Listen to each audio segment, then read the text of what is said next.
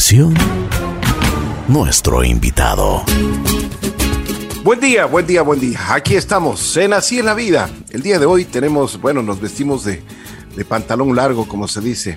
Tenemos nada más y nada menos que a un campeonísimo, campeón de campeones, nada menos y nada más que tenemos a uno de los mejores tenistas que ha dado esta tierra, Nicolás Lapenti. Nico, ¿cómo estás? Qué gusto saludarte.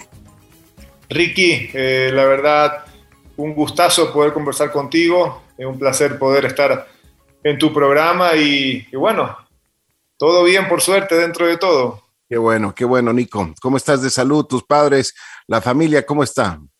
Por suerte bien, eh, todos, todos bien de salud, cuidándonos eh, todavía lo, lo necesario, eh, ya prácticamente todos vacunados, así que, bueno, esperando que, que, las cosas poco a poco empiecen a normalizarse, que aparentemente así está. Así es, así es. Bueno, a ver, Nico, vamos a conversar un poquito de tu vida, de tu historia, de tus éxitos. Eh, ¿Cómo, hace qué tiempo naces? ¿Cómo era tu entorno familiar? ¿Qué eran los principios que te inculcaron tus padres desde, desde un inicio? El pasado 13 de agosto cumplí 45 años. ¡Wow! Así que ahí estoy, ahí estoy a la mitad, a la mitad.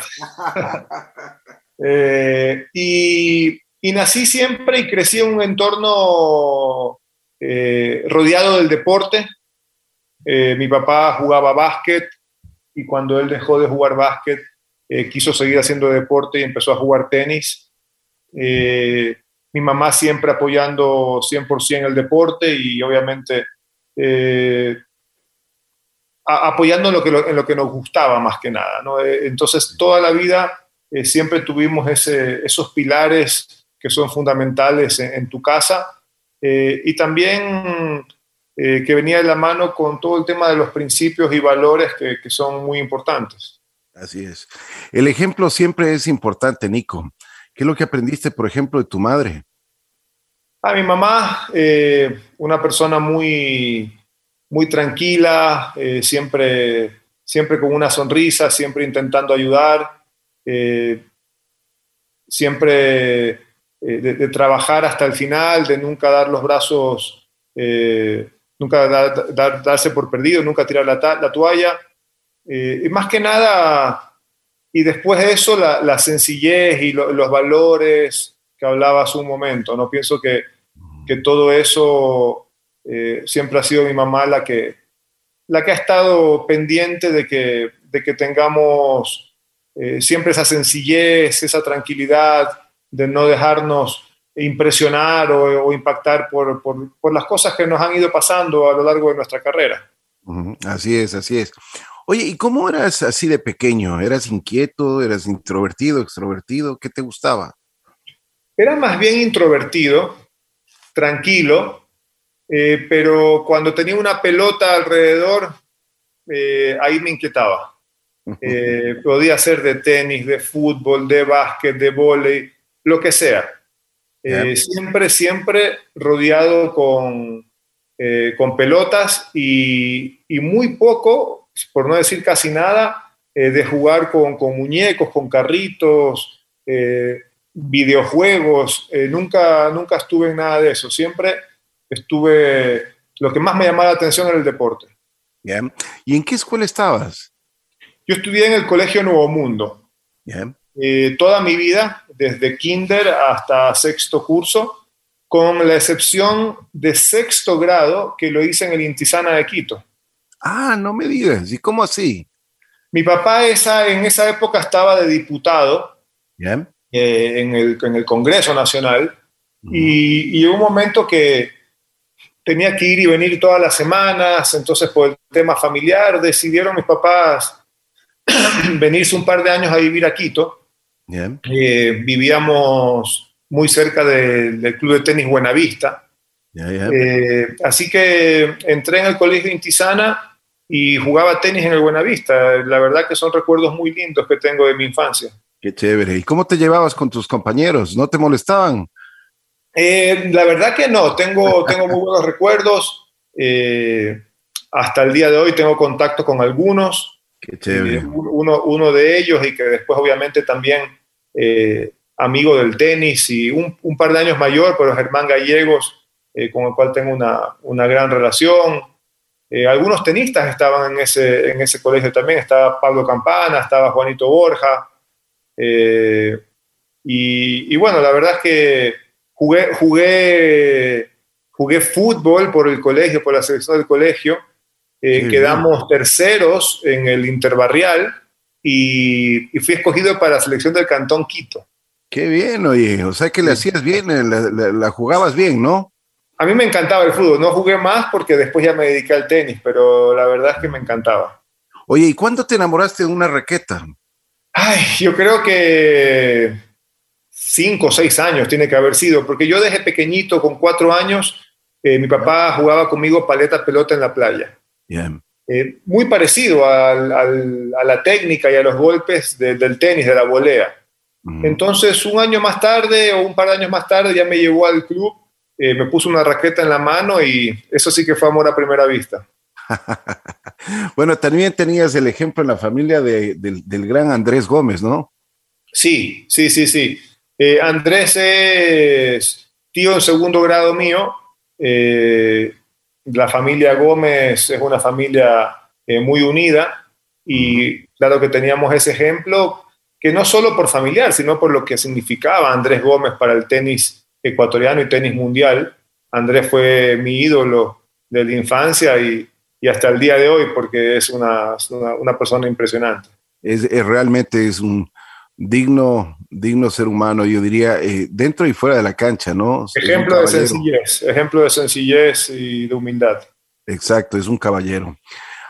Nico, ¿y, qué te decía Andrés, por ejemplo, cuando tú este, empezabas, cuando le empezabas a dar a la pelota?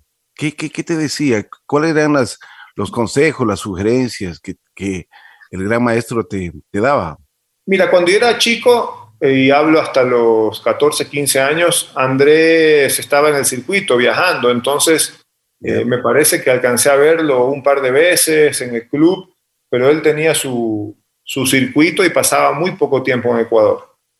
Eh, yo tuve la gran suerte que con 15 años, eh, Ricardo Icaza, que era capitán en esa época del equipo Copa Davis, me llama a ser parte del equipo Copa Davis. Y Andrés estaba ahí.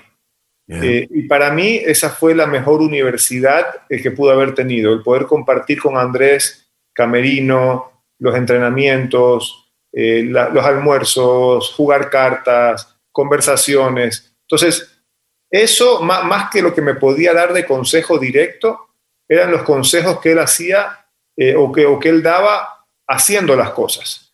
era el que primero llegaba, era el que más entrenaba, la, intensidad que ponía en los entrenamientos, la sencillez eh, con la que trataba a los medios de prensa y a todo el mundo. O sea, todas esas cosas yo las fui absorbiendo como una esponja. y, para mí eso fue, fue fundamental. Qué bien. Oye, a, los 15 años, eh, tú ya comienzas en el equipo de Copa Davis, un equipazo a propósito, Andrés, eh, Viver también estaba ahí, Ricardo Casa y Casa el, tenis para ti comienza a ser ya una profesión. ¿Cómo, ¿Cómo diste tus primeros pasos y cómo fue? ¿Cómo fue también el entorno? ¿Qué te decían en tu casa? ¿Qué es lo que te inculcaba tu papá, tu mamá? Tú sabes que en esa época, como no había toda la información que hay hoy en día eh, con el Internet y todo lo demás, eh, yo recién a los 18 años tomo la decisión de ser profesional. Pero en esa época, con 15, ya jugaba uno que otro torneo Challenger o, los satélites de esa época que hoy en día se llaman futuros. Y esa, yo estaba dedicado 100% al tenis, es más, yo dejé de jugar fútbol a los 14 años por, medio, por miedo a lesionarme, porque ya el tenis era lo que yo tenía decidido hacer, pero no como profesional, sino más bien porque me encantaba y jugaba y viajaba y tenía el apoyo de mis padres. Mm. Eh, y recién, eh, eh, justo por cumplir 18 años, es que tomo la decisión de decir, ok, yo quiero intentar ser profesional. Y uno hasta los 18 años puede jugar torneos juveniles. De ahí para adelante, o juegas profesional, o vas a la universidad, o haces otra cosa. Claro. ¿Y cuál fue tu primer torneo ya en lo profesional? Mira, el primer torneo profesional que yo jugué, eh, ATP, porque había jugado algunos eh, satélites y algunos challengers.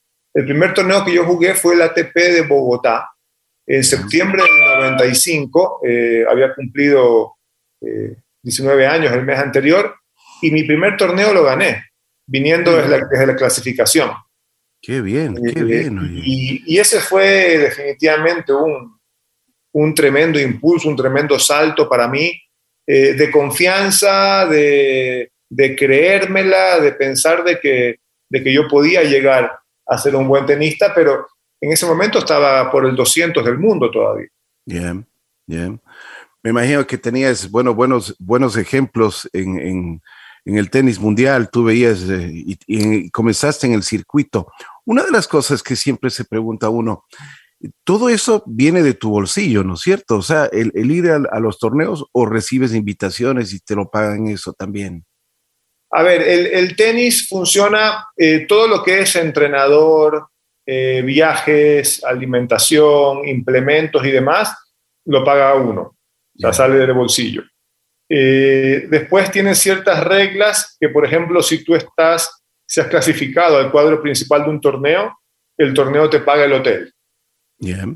¿Ya? Y, y, el, y, bueno, y el transporte interno en la ciudad donde estás, del club al hotel y demás. Pero después lo más caro en realidad, que son los pasajes, eh, entrenador, tu cuerpo técnico, eh, la, la, implementación, al principio es muy costoso y es muy difícil. Por y es uno de los motivos por los cuales muchos eh, tenistas que tienen talento eh, se quedan porque no, no, todas las familias tienen la posibilidad económica de, de, de, costear o de arriesgar un dinero que no sabes si alguna vez va a retornar. Así es, así es. Nico, ¿quién era tu entrenador en ese tiempo? Yo comencé con Lucho Ferretti en la escuela del tenis club, eh, también estuve con Miguel Olvera. Eh, después a los 14 años, eh, Pancho Guzmán fue como 3, 4 años entrenador mío. Luego estuve con Raúl Viver como 3 años y después estuve con el Pato Rodríguez, estuve con el Pato 7 años, que fue, eh, fue mi mejor momento, fue, fue la persona que me dio ese gran, ese gran impulso, esa gran confianza, eh, me hizo mejorar eso, esos pequeños detalles que hacen esa gran diferencia. Uh -huh. eh, y luego del Pato estuve con, con tres entrenadores más, con, con, Luli Mancini, con el Colo Gattiker y con Enrique Pérez. Esos fueron los entrenadores a lo largo de mi carrera. Eh, Colón Núñez también fue entrenador mío cuando tenía 16 años.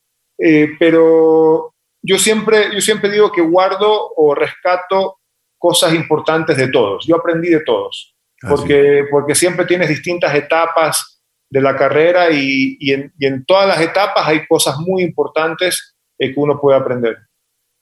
Por ejemplo, tú hablas de, del Pato Rodríguez. Él, bueno, ya me imagino que tú, el momento que llegaste a, a trabajar con él, ¿qué, ¿qué, es lo que te decía? ¿Qué es lo que tú dices? Me corrigió algunas cositas que hicieron la diferencia. Pero ¿qué es lo que te Pato, decía él? Sí, el Pato, una de sus virtudes es que era un gran mentalizador. Yeah. El Pato te hacía creer que eras bueno, ¿no? Eh, obviamente después trabajar muchas cosas en la parte técnica, pero en la parte mental, él eh, te organizaba las cosas en los torneos de que tú solo te concentres a entrenar y a jugar, eh, todos, los, los, la, todos los otros problemas o, o, gestiones que había que hacer fuera de la cancha, él se, él se encargaba. Entonces, él, en él era, eso era muy bueno. Y después otra cosa eh, que me dijo, para para ser un buen tenista, para estar entre los mejores, eh, tienes que tener un arma. Eh, el tenista tiene que tener un arma, un, un, tiro con el cual tú desequilibres a tu rival. Y ese tiro tiene que ser o tu servicio o tu derecha. Y si pueden ser ambos, mejor aún. Eh, y ahí fue que comencé a, a, afilar o a trabajar más esos tiros, a ser un poco más agresivo. Y, y el servicio y mi derecha fueron los, los tiros que me, que me ayudaron a ganar muchísimos partidos, que, que marcaban el ritmo de, de, cómo yo jugaba en la cancha. ¿Qué tiempo eh, entrenabas tú, Nico? Variaba mucho. Eh, un, un, tenista, cuando estás en semanas de competencia, eh, entrena poco, porque tienes que guardar energías para el partido. Uh -huh. Entonces, si yo juego mañana y, y me siento bien, entreno una hora en la mañana, una hora en la tarde. Si vengo jugando muchos partidos, entreno una hora en todo el día y, listo. Eh, y cuando vienes sin confianza, sí tienes que entrenar más porque tienes que, trabajar en muchas cosas. Mm. Eh, la parte dura son las, las, las, semanas de entrenamiento fuera de competencia o las pretemporadas, donde entrenábamos 6, 7 horas al día. Oye, pero eso también demanda una, una alimentación especial, un, trato especial también, como tú dices, o sea, porque el cuerpo tiene que aguantar muchos viajes, tiene que aguantar, bueno, algunas cosas, ¿no? Es que el sacrificio del deportista, en este caso del tenista, eh, no solo es sus horas de entrenamiento o de competencia eh, dentro de la cancha. Eh, el sacrificio es, es, un todo. El sacrificio arranca, como dices tú, en la alimentación, algo importantísimo es el descanso para poder recuperar todos los músculos, que los músculos descansen y estén recuperados para el día siguiente de entrenamiento o de competencia. El llevar una vida sana, el llevar una vida alegre. Uno, uno, la gente piensa que el deportista de élite es, es, ajeno a los problemas, ¿no? pero somos, somos humanos, todos los, deportistas de élite son humanos y tienen problemas. Entonces, muchas veces esos problemas se ven reflejados en la competencia y eso afecta muchísimo la parte mental.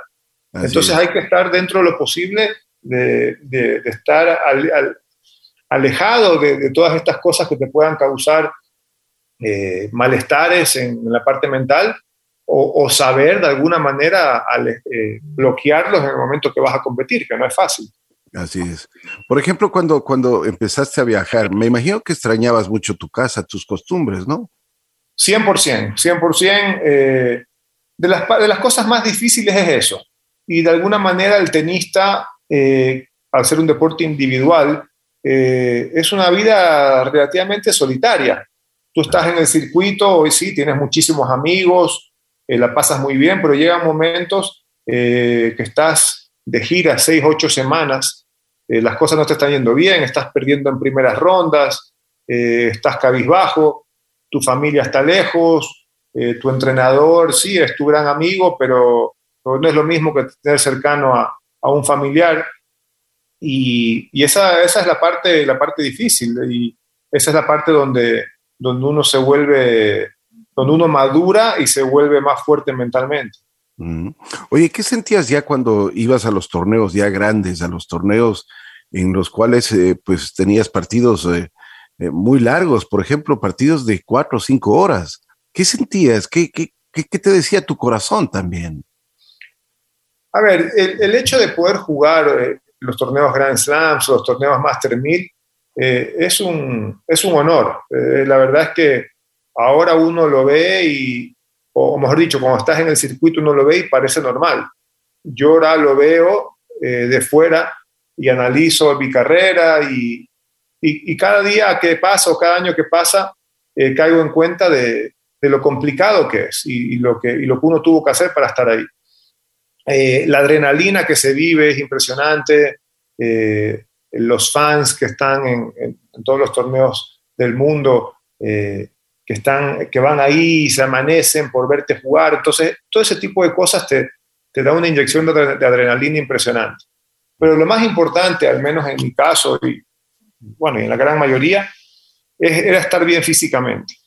Cuando yo estaba bien físicamente, todo el resto funcionaba, porque mi cabeza sabía que estaba bien físicamente, que podía jugar partidos largos, que si el partido se alargaba, de repente yo tenía una ventaja sobre mi rival. Entonces, eso para mí era la clave. Y a veces cuando no salían las cosas, eh, Nico, ¿te desconcentrabas mucho o, te daba qué, sensación te tenías? ¿Tenías coraje contigo mismo? ¿Hacías, tratabas de hacer bien las cosas, no salían? ¿Qué es lo que pasaba? Y esa es la parte más difícil del deportista, eh, porque cuando las cosas van bien y vas ganando, eh, todo es bonito, estás contento, tu cuerpo técnico está contento, todo lo que quieres hacer te sale bien. Cuando las cosas van mal, es al revés. Y estás de mal humor y tu cuerpo técnico está de mal humor, eh, vas a entrenar y las cosas no te funcionan y, te frustras. Eh, yo era bastante tranquilo, pero, pero claro, cuando entras en una racha de dos, tres, cuatro semanas que las cosas no salen bien, eh, es muy difícil. Eh, yo en ese sentido siempre tenía la, la, ideología de cuando las cosas estaban mal, es cuando más había que entrenar. Entonces, y eso era lo que hacía, pasaba más horas en la cancha de tenis, eh, eso me daba menos tiempo, menos tiempo libre para pensar o para estar de mal humor. Y, y aparte que, que, estar, el estar horas en la cancha y hacer eh, mil repeticiones con canastas de pelotas, era, era lo único que te iba a sacar de, ese, de esos malos momentos o de esas malas situaciones. Es cierto que la cabeza juega mucho en el tenis. Eh, pero es lo, que más, lo, más importante. se, dice, se dice hoy en día que la cabeza puede llegar a ser un 60-70% wow. tenista, eh, de ahí un, un 20-30% podría ser la parte física y el resto sería la parte técnica. Porque hoy en día todos los jugadores le pegan bien a la pelota. Eh, todos le pegan fuerte. La gran diferencia va a estar en qué tan bien físicamente estás y qué tan fuerte mentalmente eres para poder tomar las decisiones correctas o con mayor frialdad en los momentos importantes. Hay mucha diferencia entre el tenis de, tu época en los circuitos con los actuales. Ese es un tema que, siempre se está, se está discutiendo. Eh, lo que sí es cierto es que la velocidad con la que juegan los jugadores de hoy en día es mucho mayor a la que se jugaba incluso hace 10 años cuando yo me retiré, eh, y ni hablar hace 20 o 30 años. Pero también es cierto que la tecnología ha avanzado. Entonces las, eh, las raquetas tienen unos diseños más aerodinámicos, eh, las cuerdas, se usan ahora unas cuerdas de, de poliéster que, que ayudan a que la pelota despida más. Entonces, eh, obviamente la tecnología, la ciencia en la, manera de cómo se, se, preparan y cómo entrenan los deportistas. Antes, incluso el futbolista o el tenista se hablaba de que tenía que ser fuerte de piernas, pero arriba pecho chifle. Eh, no, tenía, no tenía músculos en los brazos, ni los pectorales, ni nada. Hoy en día tú ves a los futbolistas y a los tenistas y, y son fuertes de arriba abajo. Entonces, todo eso ha evolucionado mucho eh, pero sí, definitivamente hoy en día se le pega mucho más fuerte a la pelota. Oye, ¿con, ¿tú con qué eh, raqueta empezaste a jugar? Yo jugué con una raqueta eh, de madera de marca National, que mi papá me la recortó. Ah. es decir, una raqueta grande y me la recortó para que sea un poquito más pequeña y que no sea difícil para mí, para mí jugar. Hoy, hoy en día ya las raquetas las tienen por medidas de acuerdo a la, a, la altura o a la edad del niño. ¿No? Eh, y de ahí, bueno, tuve varias raquetas, pero las raquetas con las que más jugué, eh, jugué con raqueta Prince prácticamente toda mi etapa de juvenil. Eh, y desde el año 98 con la raqueta Babolat, que es la raqueta que juego hasta el día de hoy. Oye, la Babolat y tú eran uno, ¿no? Sí, sí, sí, sí. Yo, yo, a veces, yo a veces entreno, juego mucho con un sobrino mío, Alexander, eh, y de repente estamos jugando, peloteando bien y se me rompen las cuerdas y no tengo más raquetas y cojo una raqueta de él y, la raqueta para mí es como una extensión de la mano, o sea, cojo otra raqueta y es como que me cortaron el brazo. Impresionante. Oye, en algunas oportunidades vi que, que les pintabas a las raquetas de negro, ¿no? Sí, sí, eso fue una época que eh, yo, yo, tuve varios años un contrato con Babolat y eso fue justo un año donde no renové contrato. Eh, y en el fondo fue un poco de rabioso, porque yo sabía que no iba a jugar con ninguna otra raqueta. Intenté, intenté jugar con algunas marcas, eh, no me acostumbré, entonces me daba rabia que tenía que seguir jugando con la Babolat sin contrato entonces la pintaba de negro, eh, Para, que no se vea la marca. Pero, y después, y después, y después arreglé, renové con ellos y seguí jugando normal. Oye, y, las cuerdas tienen mucho que ver, Nico. Porque ahora hay unas cuerdas, ahora hay unas cuerdas muy rígidas, hay unas cuerdas mucho más suaves. Muchísimo, muchísimo. Cuando, cuando yo entré en el circuito, la gran mayoría de los jugadores o, o los, que, o los que estaban arriba, los mejores, jugaban con, con tripa de gato. Eh, esta cuerda, esta tripa, eh, es una cuerda muy, la bola salía muchísimo, era buenísima, pero se rompía muy rápido, era muy frágil. y las cuerdas fueron evolucionando y hoy en día hay unas cuerdas de poliéster eh, que son muy resistentes, la bola despide más y hay incluso distintas opciones para tu forma de juego. Si le pegas más plano, te sirve más una cuerda, si le pegas con más efecto, te sirve más otra. Entonces, eso es un poco lo que hablamos en el tema de tecnología, ¿no? Ha evolucionado tanto, hay tantas eh, opciones. Oye, y la cuestión de los zapatos, también dicen que es importantísimo tener unos buenos zapatos, ¿no? Sí, y los zapatos son muy personales. Los zapatos son un poco como la raqueta. Eh, y, como que tu pie también a veces se va adaptando a, a, una norma del zapato, a una horma del zapato, perdón, o a una marca. Eh, yo empecé a jugar con Adidas con 19 años y, y, hoy en día, o sea, ni siquiera me pruebo otro zapato porque lo siento incómodo. claro. Eh, lo, siento incómodo. Entonces yo ya sé que mi talla de zapato en Adidas es tal en tenis, tal en, running shoes eh, y, y ahí no hay pierde. Oye, y hablando de torneos, ¿cuál era tu preferido? A ver, no hay torneo para mí más bonito que, que Roland Garros, eh, por todo, por el torneo, por la ciudad, París es mi ciudad preferida, eh, al, ser un torneo de arcilla también para nosotros los, los sudamericanos es especial. Claro. Pero Wimbledon, tú entras a Wimbledon y es majestuoso. Eh, es, la tradición del tenis, es la catedral, todo verde, eh, es, impresionante. Y después hay un par de torneos que son torneos más pequeños, pero que son maravillosos. Hay un torneo en Austria, eh, en, un, pueblo que se llama Kitzbühel, eh, que es un, un, pueblo más bien de un resort de esquí. ¿no? En, invierno los mejores esquiadores van ahí, hay unos campeonatos impresionantes, pero nosotros jugamos en verano, entonces es un pueblito en las montañas que parece de cuento. Eh, es maravilloso, maravilloso, lindísimo. Oye, pero con, con tanto trajín, con, con, los viajes, me imagino que no tenías mucho, eh, mucho tiempo para, para hacer eh, turismo, para conocer las ciudades, porque ibas en el avión, bajabas al club, al, al, hotel y al club, a entrenar y a jugar. No tenías mucho tiempo. No, para nada, para nada. Y, y aparte que cuando, cuando eres chico, me refiero chico, tienes 22, 23, 25 años, eh, tampoco son muy pocos las personas que son fanáticas del tema turismo, conocer museos y demás. Eh, yo, por ejemplo, recién empecé a hacer algo de turismo, ir a conocer lugares eh, después de los 30, ya después de haber estado 12 años en el circuito. Entonces, la vida que uno lleva es una vida muy rutinaria, de club, hotel, hotel, club, salir a cenar por la noche si tienes un restaurante bueno cerca del hotel, repites toda la semana el mismo restaurante. Eh, intentas hacer las cosas más sencillas, más fáciles. Así es. Oye, ¿y, y, qué del corazón, Nico? O sea, ¿qué pasaba con tu corazón en solitario?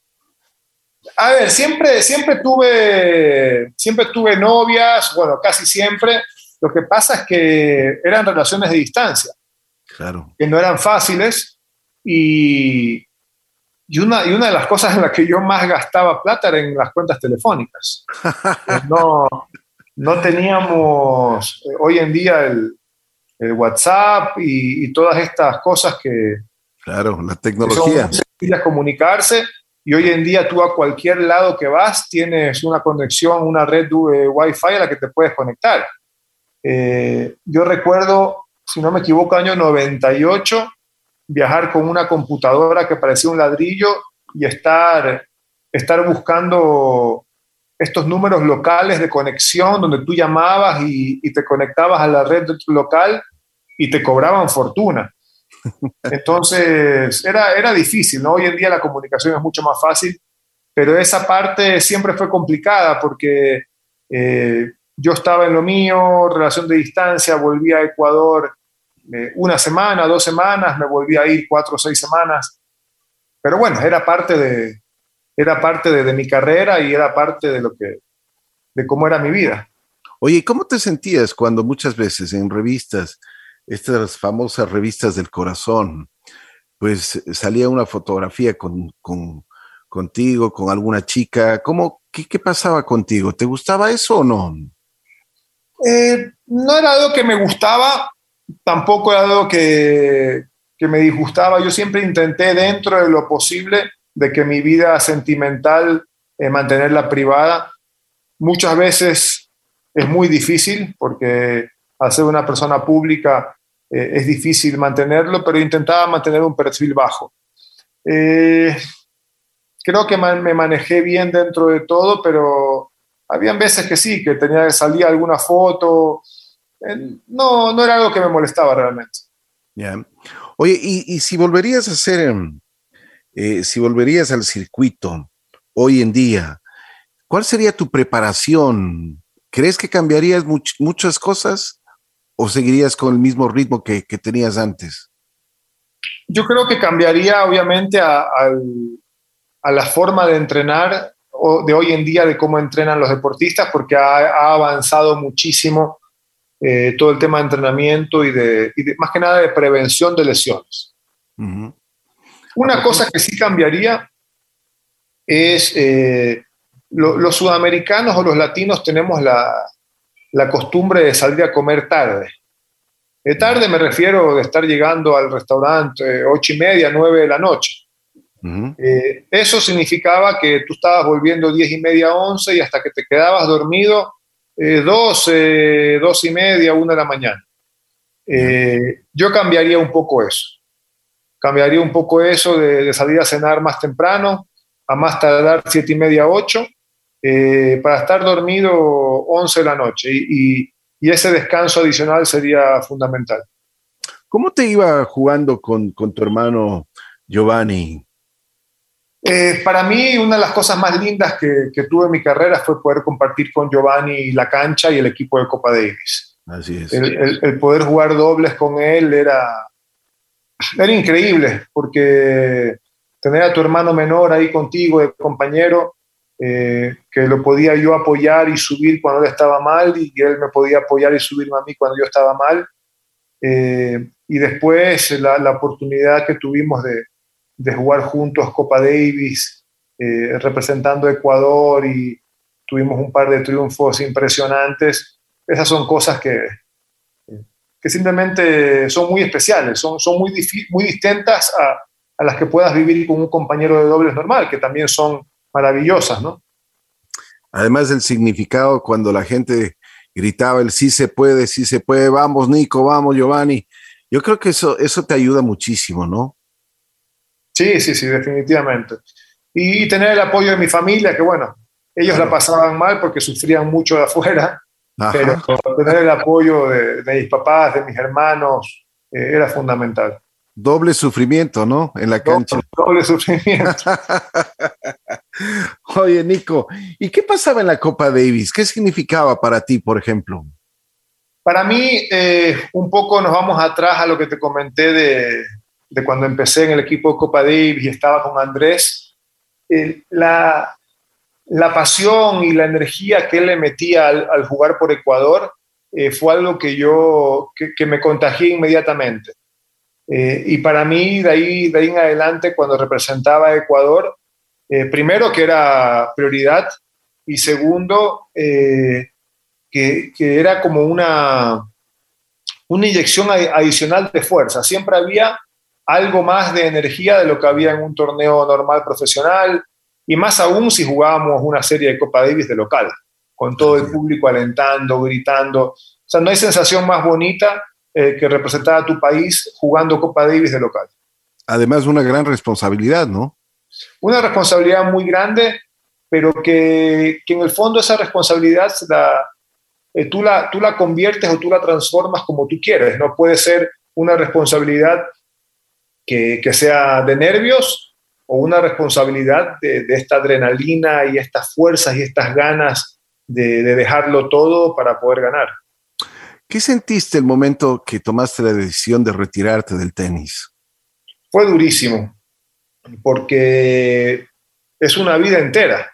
Así es. A pesar de que es raro, ¿no? yo me retiré del tenis con 34 años y, para un hombre estás de alguna manera comenzando la vida eh, y para mí se estaba terminando una carrera.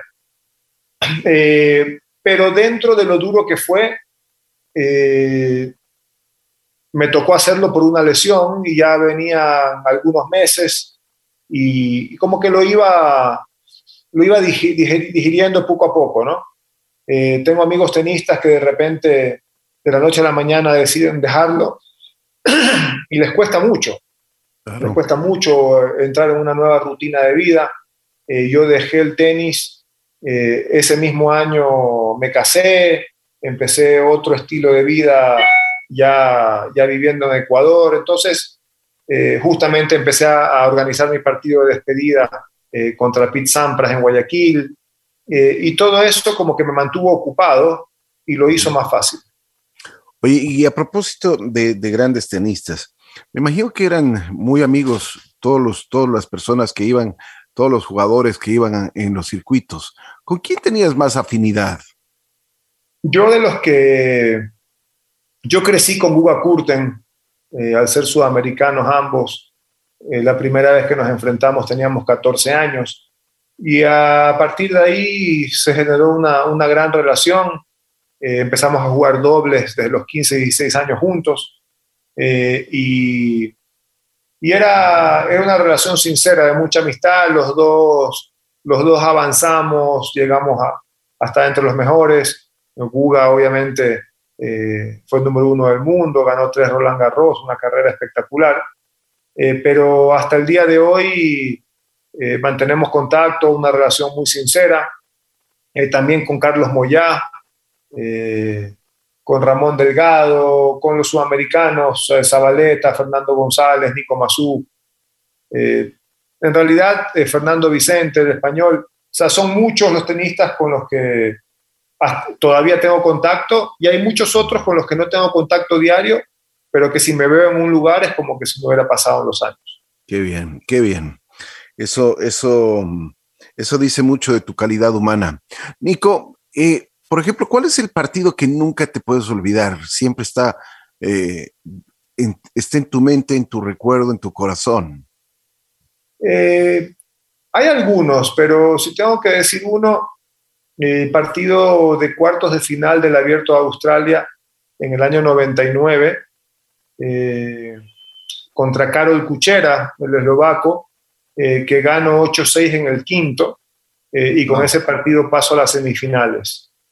Eh, fue un partido, bueno, todo el torneo fue como que un punto de inflexión en mi carrera, pero ese partido en particular fue cancha central, sesión nocturna, terminamos de jugar como a las doce y media de la noche, eh, y a pesar de que me dejó reventado para el partido de semifinales, eh, fue un partido que, que como que marcó lo que venía más adelante porque jugué buen tenis, físicamente estaba muy bien, eh, le gané a muchos jugadores eh, mucho mejor rankeados que yo y eso, eso de cabeza me ayudó a creérmela muchísimo. Qué bien, qué bien. Muchos recuerdos. Una cosa importante, ¿qué significa Barcelona para ti, Nico? Y bueno, Barcelona es el, eh, mi equipo de, de, que soy hincha desde muy pequeñito, desde que, desde que tengo uso de razón en realidad. Eh, porque mi papá era barcelonista y eh, no, no, no, recuerdo el cómo, pero simplemente recuerdo de, desde, muy chiquito eh, ser amarillo. Mi papá no era muy fanático de ir al estadio, salvo partidos clásicos o cosas así. y yo, durante muchos años, te podría decir que fui fanático de ir al estadio, bueno, mi hermano Giovanni llevaba la azul oscura a los partidos de Copa Davis, entonces teníamos una, conexión muy importante. Luego, los años cuando viajé, por, no poder ir al estadio y, alejarme de las noticias, como que no es que dejé de ser hincha, pero perdí esa fanaticada, esa, esa locura, esa afición. Y después ahora te puedo decir que en los últimos años eh, tengo un hijo de seis años que, le encanta el deporte y también que Barcelona. Entonces, es como, es como que he comenzado nuevamente a eso y cuando ojalá las cosas vuelvan a la normalidad, poder ir al estadio con él y poder disfrutar lo que yo viví de chico. Oye, ¿cómo eres de padre, Nico? Demasiado, demasiado blando. ya, ya me conocen. Ya, ya, ya te tienen la, medi la, la, medida perfecta. Me manipulan, sí.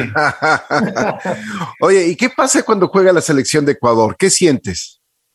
Eh, eso, eso, eso es muy especial. Eso es muy especial porque me identifico con los jugadores.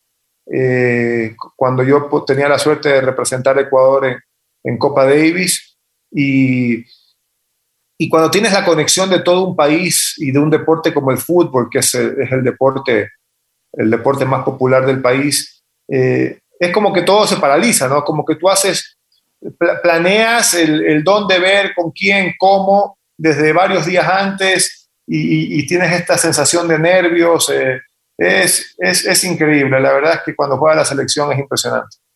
Si tendrías que agradecer a alguien de todo lo que ha pasado en tu vida, ¿a quién lo harías? A mis papás. Qué bien. A, a mi papá, a mi papá especial, bueno, a los dos, ¿no? Porque los dos eh, de alguna manera fueron un equipo, ¿no? Pero yo ahora, ahora pienso, yo tengo un hijo y, y, y, veo el sacrificio que hizo mi papá conmigo, bueno, y con mi hermano también, ¿no? Pero de, de llevarnos al club, de, de, ir a jugar, los entrenamientos, iba, irme a ver en las noches, cuando terminaba el entrenamiento en el tenis club del centro, los fines de semana, sábado y domingo, metidos todo el día en el club, los viajes en carro a Ambato, a Ibarra, a Quito para jugar los torneos nacionales. O sea, uno, uno piensa que como hijo que el padre ese es su deber y que tiene que hacerlo, ¿no? Pero ahora que yo soy padre, eh, sí, es como que es el deber del padre de apoyar a un hijo, pero el, todo el sacrificio que eso significa es impresionante. Y, y aparte, eh, mi papá me hablaba mucho, me iba diciendo cosas después de cada partido y, y, era como que un, como un trabajo de hormiga que él iba haciendo conmigo. Qué bien, qué bien. Oye, ¿te arrepientes de algo, Nico? La verdad que no. La verdad que no. Yo creo que di todo en mi carrera. Eh, fui una persona muy trabajadora, muy disciplinada. Eh, me hubiese encantado poder ganar un Grand Slam, poder ganar un torneo de Master 1000. Eh, cuando estuve número 6 en el ranking, mi siguiente objetivo era ser número uno del mundo. No lo conseguí, eh, pero no lo conseguí porque o porque el nivel no me daba para más o porque los que estaban arriba mío simplemente eran superiores. -huh. eh, pero yo entregué todo. Claro que sí, y eso, eso, te, eso está en tu corazón y en tu conciencia, ¿no? Que lo diste, como tú mismo dices, todo. El tenis, el fútbol, un gran deportista. Y ahora, ¿a qué estás dedicado, Nico? Ahora, eh, yo tengo una productora de televisión, hacemos producción de, más que nada, de eventos deportivos eh, en vivo. Y eh, dedicado a eventos, bueno, hice el, el, evento de Roger Federer hace un par de años, eh, acá en Quito, la idea era poder seguir haciendo ese tipo de eventos, con la pandemia eh, todo quedó frenado, y ahora estoy organizando eh, dos torneos Challenger ATP eh, para el mes de septiembre, uno en Quito, que es parte de un circuito Dove Men Plus Care, Legión Sudamericana, que va a ser en el Arrayanes Country Club del 2 al 19 de septiembre. Uh -huh. Y a semana seguida en Ambato, eh, Challenger Ambato, la gran ciudad, que es en el Club Tunguragua, que es del 19 al 26 de septiembre. Así que un poco involucrado siempre en el tenis, en, el, en la organización de eventos, de todo tipo de eventos, y ojalá que las cosas se empiecen a normalizar para poder hacer todo este tipo de eventos de la mejor manera. Así es. Oye, ¿qué tal te fue con Roger Federer? Estaba excelente. feliz cuando estuvo en Ecuador, ¿no? Excelente, excelente. Sobrepasaron todas mis expectativas en, en, cuanto al tema de organización, en cuanto a la calidad humana, tanto de Roger Federer como de Alexander Zverev, que, que de alguna manera pasó desapercibido y recientemente ganó la medalla olímpica en Tokio de oro. Pero fue un evento increíble, fue un evento que de alguna manera eh, demostró que aquí en Ecuador sí podemos hacer eventos grandes. ¿Qué le dirías a las personas que de una u otra forma, quienes quieren ser tenistas profesionales o en su, en su campo, ¿Qué les dirías hoy, hoy más que nunca con esto de la pandemia? Porque estamos como un poco golpeados, ¿no? O sea, el, ánimo no es el mejor. Pero ¿qué les dirías tú, por ejemplo, a, estas personas que, están empezando y que quieren, quieren, y a ti te ven como un ejemplo? ¿Qué les dirías?